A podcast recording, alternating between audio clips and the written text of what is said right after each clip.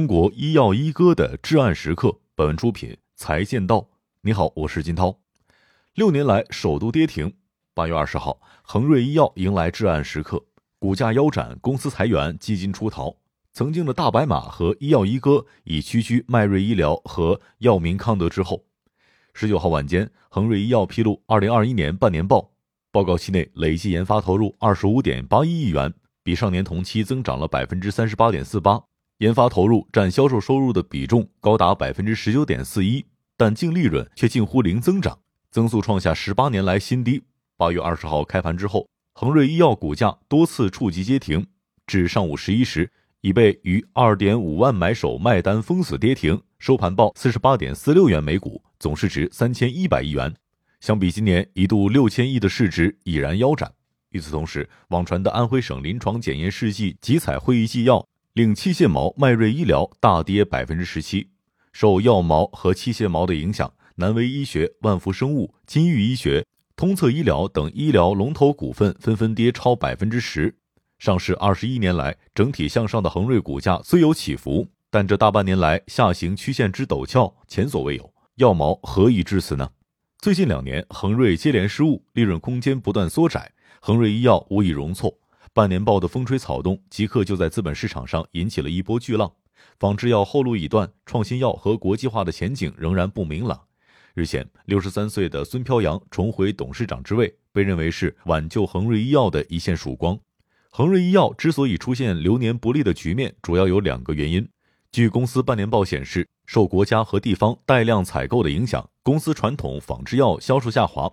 二零二零年十一月开始执行的第三批集采涉及的六个药品，报告期内销售收入环比下滑百分之五十七。另一方面，主要产品卡瑞利珠单抗自二零二一年三月一号起开始执行医保谈判价格降幅达百分之八十五，加上产品进院难、各地医保执行时间不一等诸多的问题，造成卡瑞利珠单抗销售收入环比负增长。冰冻三尺非一日之寒。今年六月开展的第五批集采当中，因恒瑞报价策略不当而酿成大错，重磅产品点克沙醇注射液和格隆溴铵注射液大意丢标，二者占公司营收合计达到百分之七点一。其他中标产品的价格与竞争对手相比差距悬殊而缺乏优势。集采和医保的重要性对于制药企业而言不言而喻，若稍有不慎，前期付出便可能功亏一篑。卡瑞利珠单抗 PD 一医保谈判已经失策，因此即将到来的医保谈判便尤为关键。七月三十号，二百七十一个通过初步形式审查的药品名单对外公布，恒瑞医药、百济神州各有三款新药进入，数量最多，且其中两款面临直接竞争。根据国盛证券的测算，若能够进入医保快速放量，预计该药品峰值销售有望超过十亿元。这轮的医保谈判对于恒瑞医药而言是必须抓住的救命稻草。自两千年上市以来，恒瑞曾经跑出了百倍长牛的行情，甚至成为二零零八年金融危机最能扛跌的大蓝筹之一。当时全年的股价跌幅也不过百分之十八点七九。二零二一年二季度，恒瑞单季度扣非净利润下滑，而上一次单季度利润同比下滑是在十一年前的二零一零年第四季度。但这一切早有预示。恒瑞医药持仓基金上半年即已经陆续出逃，截至六月三十号，共有三百二十六只基金披露持有恒瑞医药，合计持有二点三六亿股，环比上季度减少了百分之二十九点三八。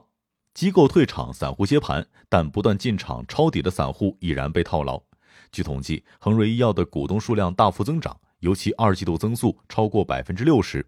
二零二零年年末，恒瑞医药股东数量为二十八点一八万户。至三月末，增长为三十六点七六万户，增幅约百分之三十。二季度末，恒瑞医药股东数量激增至六十一点零一万户，较三月末增幅高达百分之六十五点九七。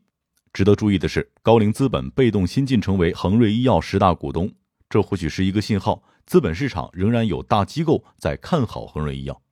高瓴资本自二零一五年十二月左右开仓进场恒瑞医药，一年内曾经两次加仓。从恒瑞医药公开的十大流通股东数据来看，二零一六年三季度增持到两千一百九十三万股，去年二零二零年退出十大股东。时至今日，高瓴资本持股四千零四十六点一九万股，持股比例百分之零点六三。裁员风波不断，恒瑞何以绝地反击？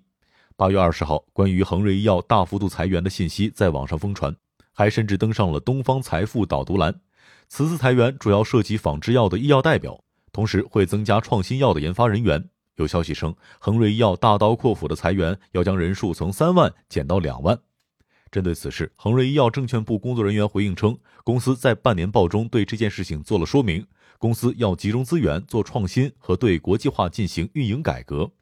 早先有恒瑞医药内部人士接受媒体采访称，实际上组织结构进化从今年六月份已经开始，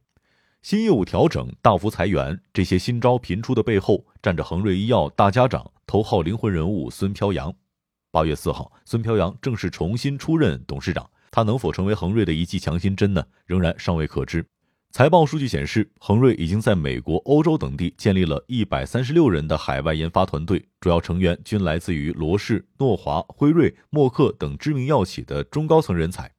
二十三项国际临床试验正在推进开展，其中国际多中心三期项目七项，并有十余项研究处于准备阶段，共启动八十六家海外中心。值得关注的是，主力产品卡瑞利珠单抗。则为恒瑞带来首个国际多中心三期临床研究，卡瑞利珠单抗联合阿帕替尼治疗晚期肝癌国际多中心三期研究已经完成海外入组，并启动了美国 FDA 递交前的准备工作。另外，还有多款产品实现全球同步开发。这些海外项目能否尽快破局，这正在考验孙飘扬的速度。为突出恒瑞的持续创新能力，本次半年报还披露了恒瑞创新药收入和管线。创新药实现销售收入五十二点零七亿元，同比增长百分之四十三点八零，占整体销售收入的比重为百分之三十九点一五。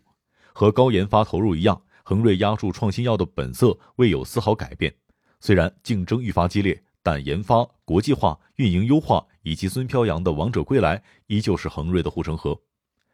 一九九零年，三十二岁的孙飘扬临危受命担任厂长。挽救了一家账面资金只有八万元的小厂——江苏恒瑞医药股份有限公司。